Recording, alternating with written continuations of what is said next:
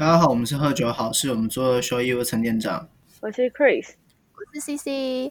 今天开张的是 On the Rocks。我们会用一杯酒、一本书、一个展览或者是一部电影来陪伴大家，希望大家可以透过我们的重新诠释，让你们对于不同的作品呢有不同的感触。就像冰块加入到烈酒当中，随着时间加酒体拉开，会呈现出不同的风貌。希望我们的分享你们会喜欢哦。那如果有任何回馈，或者是希望我们讲的主题，都可以留言给我们。在节目开始之前，一样要提醒大家，未满十八岁是禁止饮酒的，喝酒不开车，开车不喝酒，理性。就让我们更能好好享受酒精带来的欢愉哦。那我们今天要聊什么酒呢？陈店长，现在也一样还在疫情期间嘛。你的声音听起来很郁闷哎。还好吧，我已经其实有点习惯了，就是 那久久不用进公司，还蛮好的。真的吗？我觉得你声音听起来很荡哎。我我最近有在。follow 你的 IG，然后想说哇，陈店长现在是居家上班，唯一的乐趣就是只有喝酒煮饭，喝酒煮饭 这样子。居家上班之后的日子，认真来说，泡在厨房的时间很多。我比较佩服的是他那个厨房那么小，他竟然可以变出这么多东西。没错，我觉得在居家上班一段时间，你就有机会成为特级厨师了。你想太多了。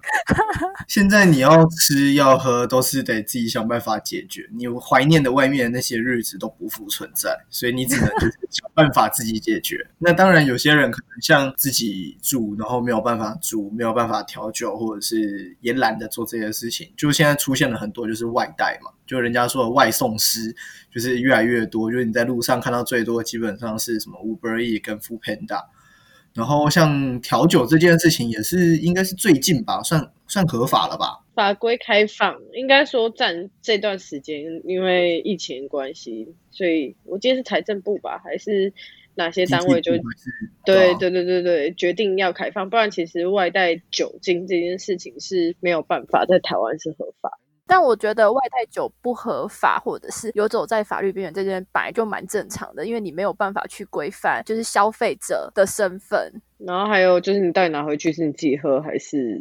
其实这个你说拿回去到底是谁喝这个问题，其实本来就很难规避。就跟啤酒你买回家，或者是你烈酒买回家，谁喝根本也没人知道。可是酒吧当时的设计就是因为进来的人只会待在这边喝，所以他们才会觉得说哦，这是一个不同的载体。不知道，我只是觉得当初这件事情的不合法，我有点不太能理解了。反正总之最近就是调呃外带调酒或者是外送的这种调酒，就是渐渐的开始大家都在做。然后有发现，其实像 Draftland 或者是 Moon Rock 或知名的酒吧，其实也都开始有相关的产品推出。就你们有点过吗？你们我没有点，但是他们真的做的很厉害。因为像 Draftland，它就是短短开张，我记得。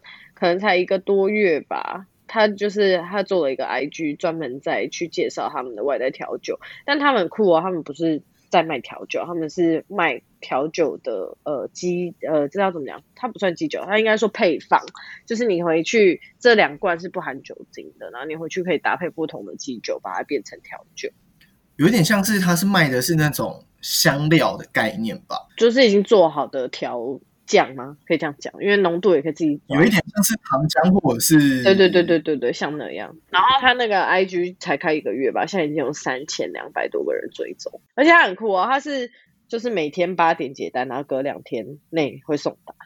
你知道他已经热门到他的那个哎，那个叫什么抓浮羊奶吗？它的那个已经卖到就是塑胶盒没有，只剩下纸盒。然后如果你要塑胶盒，就是每天要自己去碰运气。就是话说你们有那个塑胶盒是要什么？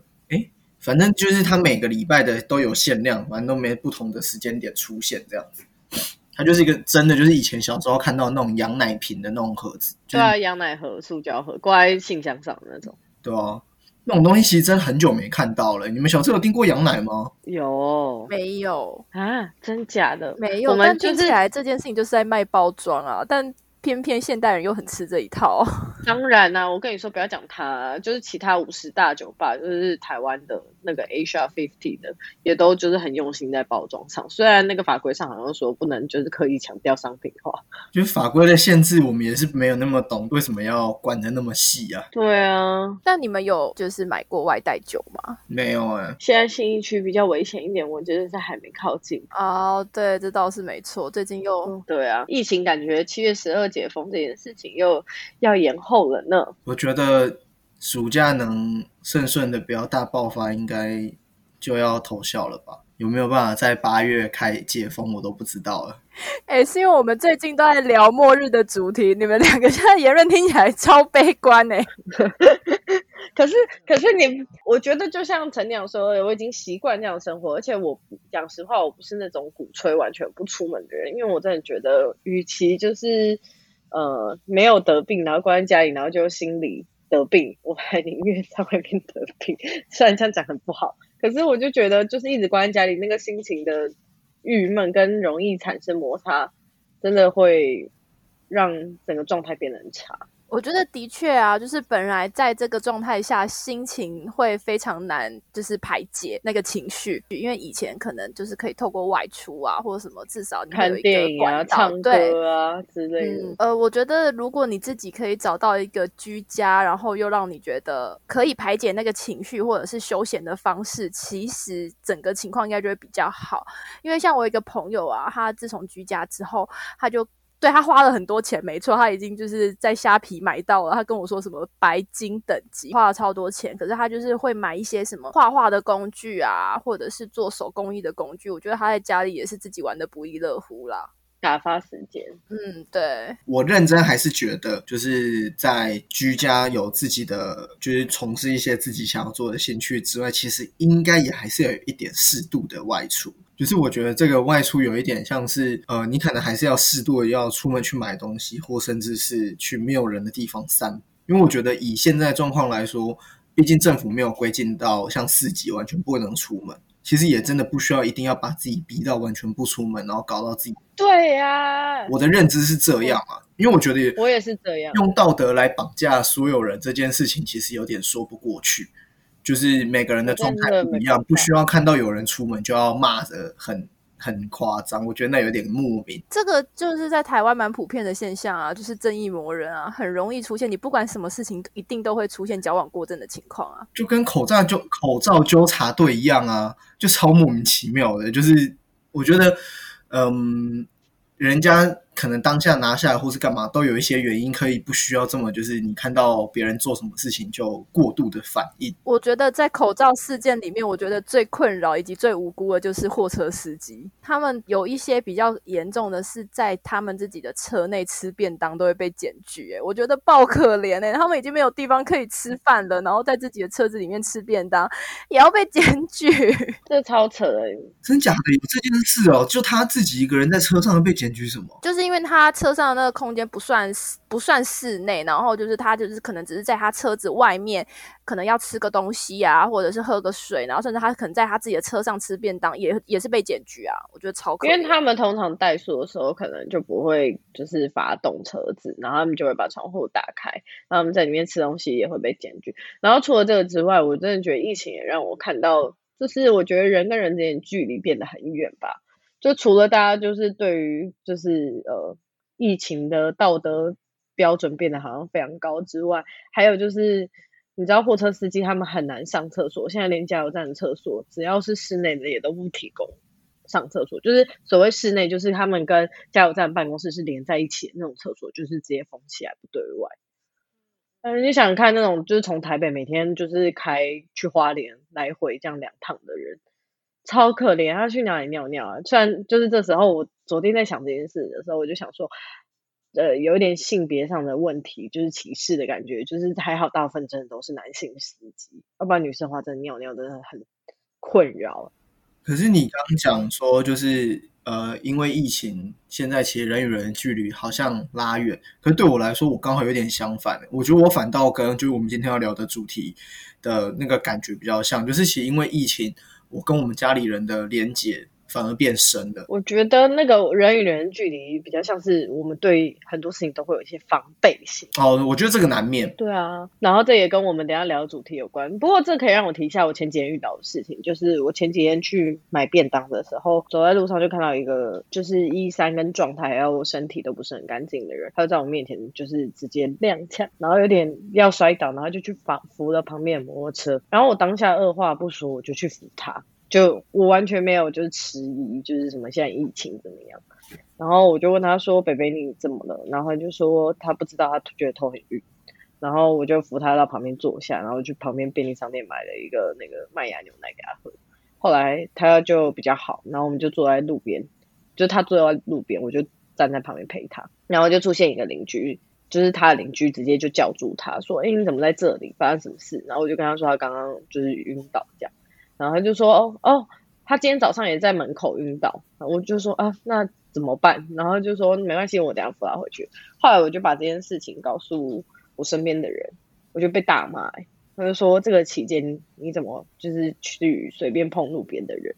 嗯，就是说如果你自己没事就算了，可是如果就是你传染给你身边的家人怎么办？可是这就有一点难，我觉得有一点难说。哎，就是在这个时间点，你到底要帮人还是不帮人？我就会觉得现在好像是有一点在人与人，就是你对内可能跟亲朋好友你比较亲近的这一块，以及对外这个的间隔会拉得非常开。现在很多都说哦，你不要回去看你的阿公阿妈，然后就是你也不要把那些呃病菌带回去给他们啊什么之类的。但因为刚好这阵子我外婆她在南部老家其实是生病的状态，那。我外婆那个心理状态下，她其实需要的是家人的陪伴。嗯，恰恰又变得像是一个老小孩，你知道吗？就是她非常需要大家关心她。但是因为在这个状况下，我们没有办法很直接的跟她讲说啊，现在疫情的关系，所以我不回去啦。因为对老人家来讲，他会有一点没办法真的体谅这件事情。他会觉得他现在就是人不舒服，他非常需要大家的关心。那你就是要在这边取一个平衡。我觉得这有一点，有点其实跟我们刚刚讲的那个感觉有点。像就是我觉得大家的那个道德标准其实是需要有弹性的，就是不是把所有的事情都看作是相同的类别来看。就是你说不出门、不回家，然后不去做很多的事情，可是我觉得在那个当下状况，是不是真的可以让我们去做这些选择，或者是那些选择是不是符合大众的那种内心的标准？我觉得很难讲。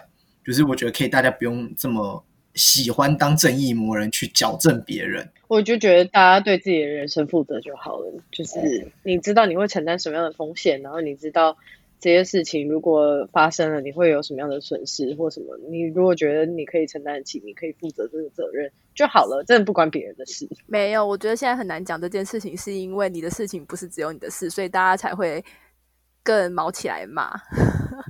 就你一个人中标，你觉得是你的事情而已吗？我我可以理解。我觉得这件事情我们可以把它留到后面。就是我觉得这个跟讲电影里面的内容其实很真的很接近。好，那我们今天到底要聊什么？直接的切入主题。这次要聊的是《生存家族》，是一部日本电影。然后我们可以先简介一下它的故事。基本上，它就是在某一天，这个世界上的电力、瓦斯、水，就是各种的你可以想象得到的能量，可能都消失，都无法再运作。然后就是。住在大城市的这个一家人，他们就是因为没有电力啊，没有瓦斯，没有办法，就是真的好好的生存，所以他们决定要回乡下，回娘家。然后，所以他们就是一路用脚踏车的方式回到鹿儿岛。其实这个过程当中，就有一点像是我们很常在看的那种末日加公路电影的那种，就是在末日当中会经历到的很多事情。然后，我觉得在这个。影片里面其实很可以值得思考的是，当今天真的如果来临，可能有点像是我们现在这个状态，如果不是三级，是四级，或是再更严重，那现在的我们会做什么样子的选择？我觉得我应该疯掉。我觉得在看这部电影的时候，会会很直觉的先想到一个问题，就是如果哪一天我们也真的没有电，就是全世界就是没有电这个状况，你你们会？会觉得怎么样？我记得我那时候就是看完这部电影，我有立刻写下一句话，就是如果没有电影，没有自来水，这个世界剩下的就是浩瀚无垠的银河和汗流浃背、头发超油的一家人。没错，对啊，就是不能洗澡这件事情实在太可怕了，你们你？在意的是不能洗澡吗？超在意耶。我自己在看完那部电影的时候，老实讲，第一个想法其实是应该也还好吧。我觉得有可能是因为你看到这一家人，他其实在通过没有电或是没有能源的情况下，他其实有慢慢找到生存的方式，甚至于他们在就是旅行的过程中，也有发现到一群可能本来就是常常在外面露营啊，那那一群人其实就是过得非常的好，怡然自得，对，啊怡然自得。所以我其实，在看完的第一个想法是，应该也没有这么糟吧。但是如果你仔细往下想的话，你就会发现，你很多事情都不能做，就是包括你在日常生活中可能已经习以为常的，要透过手机或者透过一些通讯设备。跟其他人联络这件事情完全没有办法，然后你要知道时间也没有办法，因为它在里面的设定是，就算你有电池也没有用，因为那个电池完全无法发挥功用，所以你就是很多事情其实都没有办法做，你就只能回归到像呃古代那种时期，透过非常自然原始的方法去生存。你不觉得其实当今天如果真的没有电，人类真的会很像被剥了一层皮吗？就是你过往所学习的很多知识，跟你现在拥有的阶级，或是拥有的任何财富，其实都不复存在。没错啊，所以你的意思是说，我们大学读的那些也没啥屁用，就是医学系啊没屁用，然后 没有医学系可能是有用的哦，我觉得没有用的可能是像我们这种什么经济系啊、外语系啊，你他妈在这种时间点哈，电机系没屁用。你说经济系哦，现在钱币没有用，贵重物品没有用，请问你要怎么用？就是只能以物易物啊，就回到最原始，没有经济的基础的概念啊。都是空。对啊对，你往下想，就会发现原来少了电，人类是这么的脆弱，就人与人之间的互信会瞬间不见。啊，你是觉得人类会变得脆弱吗？我反而是觉得人类的确会像扒了一层皮，但人类应该是会变得坚强，因为你没有这些东西，你还是必须要活下去，因为活下去就是动物的一个本能。那当你被扒了这一层，就是有点像是文明社会。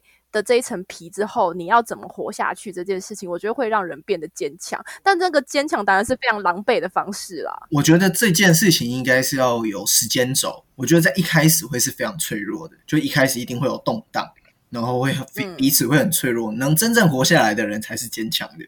可能 应该都是脆弱的，就是我想应该那你觉得你有办法活下去吗？这个问题，其实我每次只要看末日相关的或者是什么呃丧尸类的，我都会在想，我先说没有，我都会先去死。我就是一个无法的人，什么丧尸类的，我被他吓死了。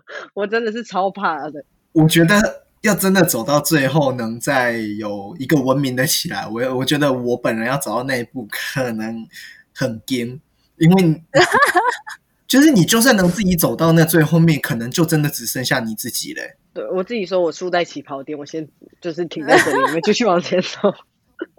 当然用脑袋想，都嘛觉得自己可以跟那个主角一样有无敌的威能，可以。可是我觉得是现实社会，你光每天让你爬十层楼回你家，然后回到家没有冷气，然后没有自来水，你每天要扛水回家，你可能就想到就累了。真的，是没错啦。诶，那我想要问问看两位，就是这部电影啊，除了现在这个末日的主题跟我们现在生活的形态有那么一点雷同，或者是呃有共鸣之外，你们有没有对于电影的哪一个桥段也蛮有感触，或者是印象很深刻的？哦，我有诶、我我可以分享一下，就是大家记得，就是刚开始的时候，他们一家人住在家里，然后妈妈就收到外公从鹿儿岛寄来的有机蔬菜，就那个画面，然后里面就有一只非常肥大的黑色毛毛虫，然后妈妈就是因为妈妈是那种就是超级都市的人，她连蔬菜都是买超市就已经处理好，所以不可能会有虫，所以她看到的时候就大尖叫，然后很嫌恶，然后就说她最讨厌这种东西了，然后结果就是后来不是变到真的已经没有电力、没有食物，他们在前往鹿儿岛的途中，就是有一个画面是他爸已经饿到就是眼冒金星，然后就捡起就是那个杂草里面的一只毛毛虫，要准备要放到嘴巴之前，他就看到一只猪，然后他就把毛毛虫丢掉，嗯。然后他就就开始去抓猪，后来就被那个猪的饲养人就带回家，然后那个乡下老人家就是本来就过着这样子务农，然后自给自足的生活，然后主角这一家人在吃东西的时候，邻居老太太就是抱了一大堆自家的蔬菜来送这个老人，然后那个蔬菜里面又有一只毛毛虫，然后老太太就非常稀松平常的跟老先生在讲话，然后就是随手捡起来，然后往地上丢。然后我就觉得这毛毛虫就是让我很有感，就是当我们在现代的时候，我会觉得那些已经过时了，甚至一点都不方便，然后很原始，然后不够不够进步等等。但是这些东西其实一直来都很重要，而且是累积过来我们才会进步的。就是你刚刚讲的毛毛虫，我也蛮有印象的。可是我最有印象的应该是他们在水族馆那一趴，哦，那个也很那个就是会让人觉得有一点，就是对啊，水族馆道德矛盾。该不会是当末日来临的时候变成一个很巨大的食物箱吧？对啊，动物园也是吧？就是那个感觉真的很令人觉得，哇，原来最后水族馆会变这样吗？或者是说，原来我们养的东西一开始的目的好像是为了就是教育，或者是去理解认识他们，但到了这个节骨眼，那些东西已经不重要。就就像我们刚刚一开始讲文明，好像就会消失。就跟那个一开始他们隔壁邻居不是要离开吗？然后离开的时候把宠物狗留下来这件事，嗯，我记得离开那件事，其实其实我就觉得，当真的有事情发生的时候，就是大难临头各自飞的那种感觉，就是大家只会存自己有用的事情，其他没有用的事情都会一概不理。不，我必须要说，狗狗才是这世界上最最忠心、最不会离开你的。就是很认真来说，如果当今天这条生命在你身边，它不能为你创造就是利益，而它就还要吃你一份伙食，你怎么看待这件事？就是每个人的选择会不同啊。对不，行，在我心中，他就他就那是因为 Chris 这样，你要想想看，在战争时期，多少人连小孩都会丢下来。超可怕的，他可能会把我狗抓去吃，我要吓对死。肯定的啊，也是肯定的。好，那换我分享。其实我印象非常深刻的，有点像是你们两个的综合版，其实是一件非常非常小的事情，就是呃，他的这部片的男主角是小日向文世，我不知道你们不知道他，但是我看过他演的非常多的戏，然后他的形象就是他是有一点微秃头嘛，就是他的额额发是很高的，然后。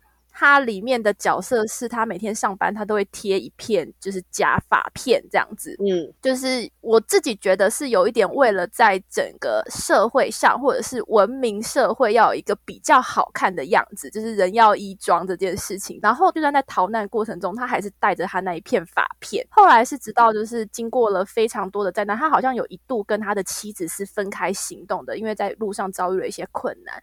然后等到再度会合的时候，他的妻子就把那一片发片就递给他，但呃，小日向文士就直接把那个发片丢掉。就是对朝火车的窗外丢掉，就会觉得好像在生存这件事情之下，你任何外在或者是任何装饰包装这些就一点都不重要。那个时候他还跟他女儿互呛，不是吗？对对对 但其实这件事情是一个很小的事情，但不知道为什么我看完就是对于法片这件事情就非常 印象深刻。同样的事情，其实就像他儿子最后把手机放下一样啊，就是其实一开始对啊都没电了，他们还是硬要拿着手机去逃难。可是其实到最后面，他们还是愿就是把这些东西都放下，因为最重要的其实是怎么生活跟陪在你身边的人。嗯，然后讲到他的儿子跟女儿啊，你知道其实这部电影有外传吗？哦不知道哎、我不知道好酷。他有由儿子就是全泽佑希主演的《生存男孩》，还有就是女儿葵若菜主演的《生存女孩》两部外传电影。然后这两部外传电影是好像只有收录在那个《生存家族》的蓝蓝光 DVD 当中。蓝光，蓝光，我在网络上好像也没什么找到就是评价，所以我也没有去看过。可是就觉得哇，蛮酷的，他从这个故事线下去延伸。那我想要问陈店长，因为其实我们今天聊说要讲这个主题的时候，这部片子是陈店长推荐的。你为什么当初会想要推荐这部片？你觉得它跟一般的末日电影最大的不同在什么地方吗？这部片其实我觉得有一点是时间点的问题，就是第一次看这部片的时候是在刚三级，然后开始路上开始没有人没有车，然后开始大家被关在家里的那个状态。那时候刚好看这部片就觉得、哇，也太符合现在这个现实。然后你看完这部片的那个感觉，我觉得不会对于日子是悲观的。然后看完这部片，其实我最好奇的那个当下，跟现在在看待疫情的那个感觉有点像，就是当如果我们可以再回到就是有电的生活，当我们可以回到就是疫情前那样子的生活，人类会不会有改变？彼此之间的情感或者是那些交流，会不会再次因为有这些东西而疏生疏，或者是我们会有一些不一样的调整跟改变？我我对这件事超悲观的。我觉得我跟 Chris 有点类似，就拿这件事情来讲的话，我觉得他们的确会珍惜彼此之间那个曾经共患难的情感，但我觉得大概过不了多久，他们就会恢复成原本以前的那样子。是啊，因为人不就是会有一个惰性吗？就是虽然电影的尾巴演的就是这个家这一家人变得非常团结，变得非常凝，就是凝聚力很强。可是我都觉得这种事情就是如果不是一直经历，感觉就很难维持下去。就有点像是你看疫情关了这么久，大家也就是最近开始，就是你就看到人出来了。就是这件事情一旦变成习惯了之后，就是甚至大家也会觉得。日常就是这样，戴口罩就是日常。或许就算解封之后，我觉得大家也不会就瞬间不戴口罩。我很好奇，就是这件事情对我们的影响是什么？因为呃，我会这样讲，是我觉得可能改变没有很大。我先讲我的结论，为什么会是这样讲？是因为其实生存家族这一个故事，它其实是取自二零零三年美加的大停电。那时候大停电停了十天，就美国有八个州跟加拿大的安大略省是没有电的。就它其实影响了四千万的人，就是那时候影响这样子十天，可是其实认真远远的来看，好像没有太大的改变。所以我就想说，如果当今天真的疫情结束了，我们会不会其实也是回到以前一样，没有什么改变？哎，你知道你突然刚刚那样一讲，我就突然想到台湾前阵子大停电，大概两天，全台湾就爆炸了，而且那也没有两天。那个只有就是你知道阶段性，大概两个下一个下午，就跟那个什么电影当前面一开始就会在那边骂政府啊，骂什么有没有？就是会觉得说为什么会这件事情会发生啊？然后怎么会怎么样？大家的容错率其实很低啦，超级啊，对，超级。然后要求别人的时候就会特别严格，对，不太一样啊！你不就跟刚跟我们刚刚前面在聊的那个状况其实是一样，就是你要求别人的时候都讲得很理所当然，可是换到自己的时候就都就会觉得宽容，没关系。对啊，我觉得还好吧。不过我要我要说一下，就是我觉得。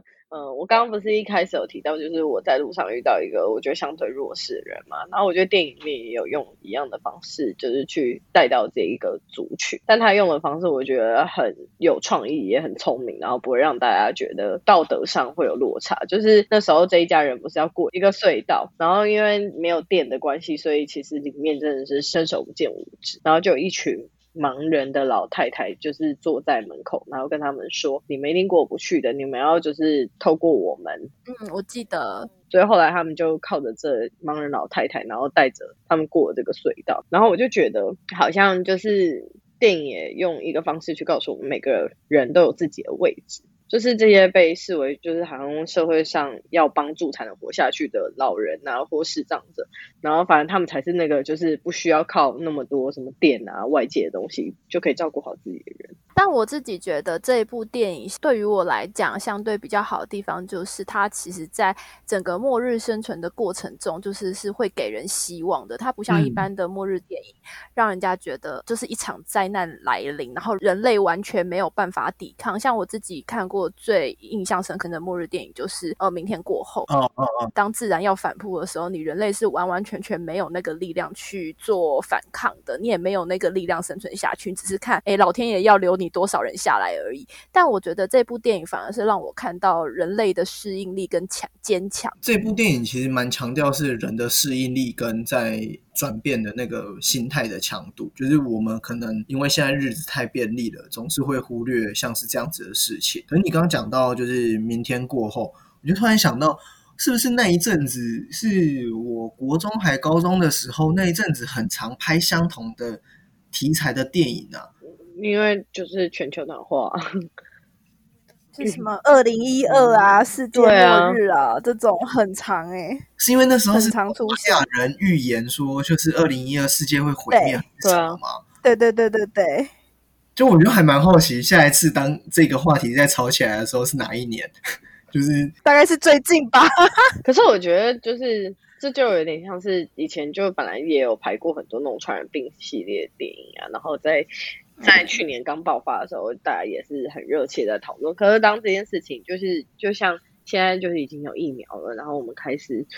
有些人身边有打，然后大家把这个当做流感之后，我感觉那个心态又不一样。因为有疫苗跟没疫苗差很多哦，就跟那个世界末日的电影一样，就是有解放跟没解放的时候，人在看待的心态都不同了。可是我觉得，我觉得永远都会再有这样的事情发生。可是我觉得人好像永远都学不会。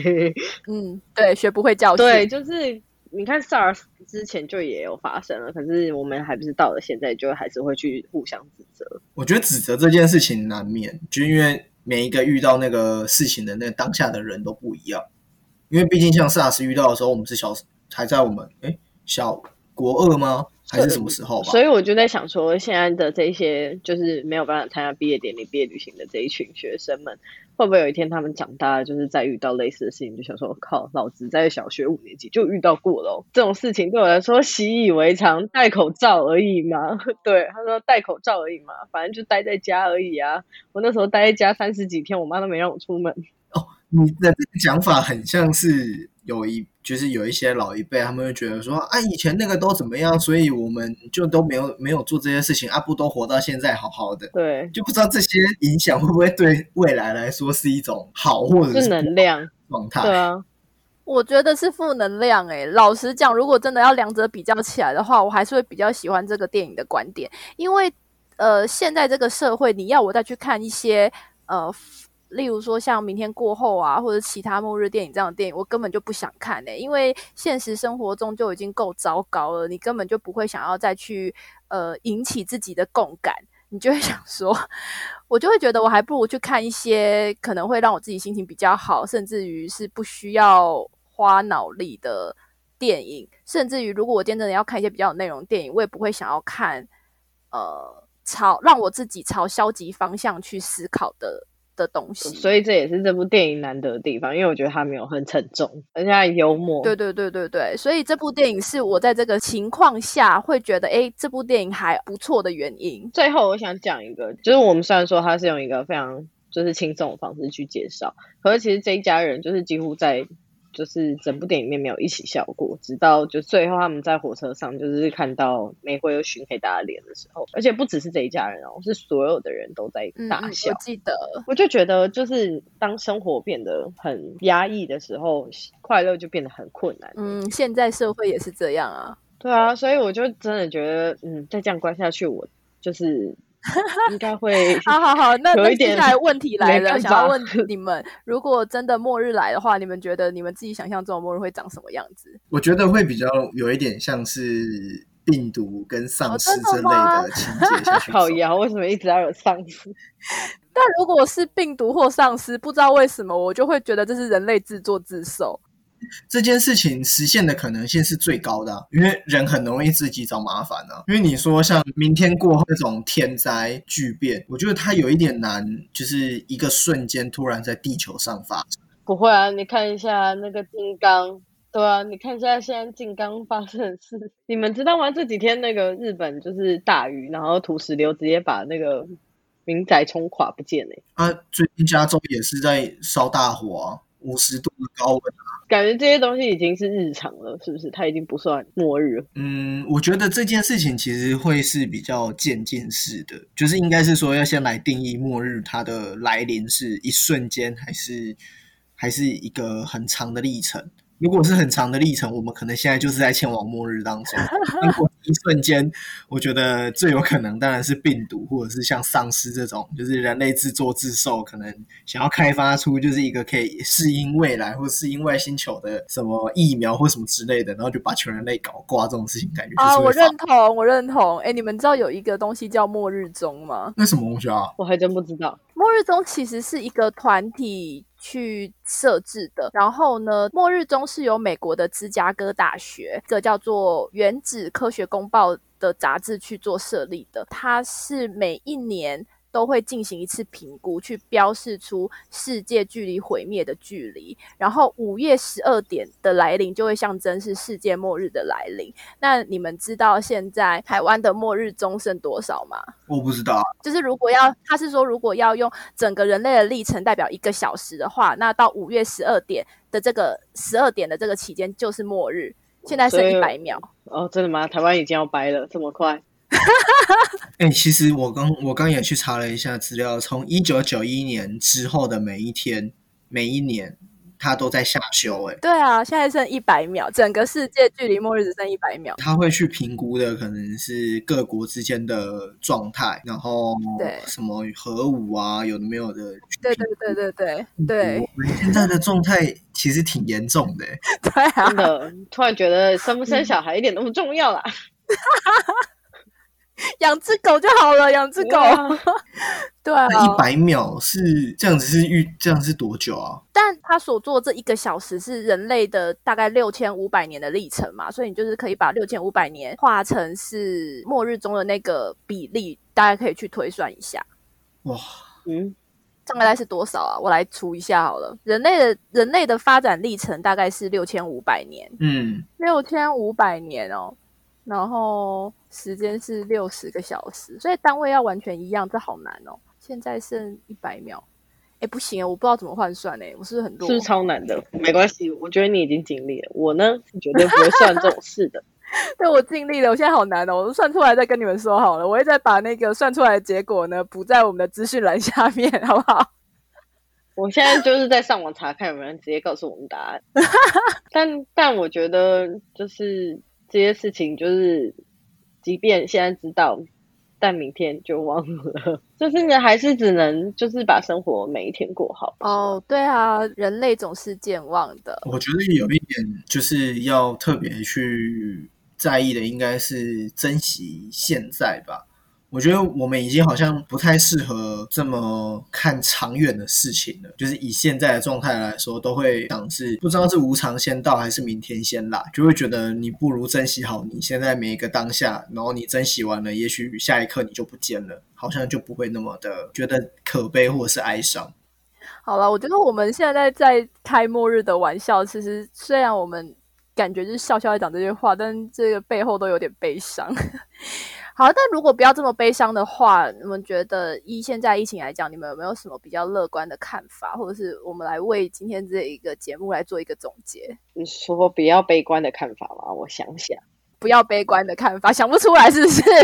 会比较难有乐观看法，主要应该是跟我们现在在疫情当中还没有解封，因为我们可能连现在自己疫情什么时候解封都看不到个尽头了。我觉得我我倒也不是觉得解封或不解封，因为我现在就是从一开始那种真的是尽量待在家，到现在我就觉得适度的外出对身心比较健康。就是当然你保护好你自己嘛，然后该做的消毒消毒，然后到现在突然觉得就算不解封，我还是会就这样过我的日常，只是看着钱柜。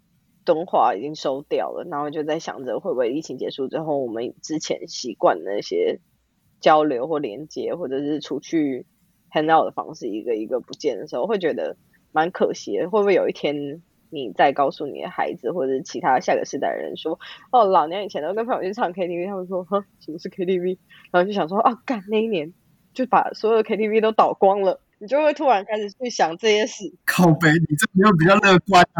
不是我的意思，就是突然会觉得这些东西不见了，可是好像大家也会发展出新的生活方式，因为它确实也是没那么重要啊。哎、跟大家讲一个好消息，我算出来了。这样子依他这个一百秒的算法，我们大概剩十五年。嗯，这么快？那还蛮好的，我们还在一个年轻好看的方式离开 啊！但是。想到只剩十五年，有点悲伤哎、我连我小孩都来不及看他长大啊！但我小孩跟我一起死，所以没关系，你是刚刚不是说要乐观吗？看 这蛮乐观的、啊。我看不到小孩长大没关系，反正他也他也长不大。哎，说好的分享呢？很难乐观诶、我觉得现在，因为就像 Chris 刚刚有提到，其实我不知道那个钱柜敦化收掉这件事，可是就是会很惊讶说，哦，越来越多我们习以为常的东西都消失了，然后我们其实也渐渐的是在以不同的心态跟角度在适应着这个世界，就是与病毒共存。可是你要真的用很乐观的角度去看待，其实认真想想，好像有一点难。就像是我们现在要很难完全的乐观的去看待说。就是打了疫苗，世界就会好；打了疫苗，我们就可以开始再出去旅行或是干嘛的这种事情。我觉得这一切变得好像有一点困难。我自己会觉得现现在的状态，如果是用享乐主义去面对，好像没有什么不行。就是你对得起自己，然后对得起你现在的状态就好。我自己有点偏向是这种感觉。我刚会说我不觉得这悲观，是因为。以前爸妈不也用录音带听东西，就是听音乐，然后现在已经没有录音带了。然后以前有 iPad，现在也没有 iPad。就对我来说，这些可能也就是像这样的概念，就是那些消失的东西。我们现在跟以后的人说，哦，我们那个年代有什么什么，其实是一样的。他们也会最后发展出适合他们的生活方式。哦，我觉得会有一点不一样，是因为那个状态是自然淘汰，可是现在这个状态有点是被迫淘汰。因为现实状况不允许，也许在未来我们可能会进都没有实体相关的连接或活动，可能我们未来的想象真的都是透过网络。听起来好黑镜哦，就可能啊，就是你不知道，就是这个疫情到底最长远的改变到底是什么。可希望我可以看到它对我们的影响到底是什么，我自己真的蛮好奇这件事。嗯，但我自己。有一个相对乐观的看法啦，虽然这个乐观的背背后还是有一点点悲伤，就是我觉得，呃，时代的演进啊，这件事情本来就是在人类的发展过程中一定会发生的事情。你就是拿十年前的人，呃，或者是我爸妈那一代的人来看现代的社会，它其实是少了很多会让他们怀念，或者是说让他们觉得很印象深刻的东西，像是好可能之前的溜冰场啊，或是 disco 什么等等的那。但是这对我们来讲都是社会演变的一部分。那我觉得这几年来发生了这么重大的变化，只是让我觉得啊，我们好像就真的站在历史当中去见证了这一切的发生。哦，你你讲的好好贴切哦，我们正在历中。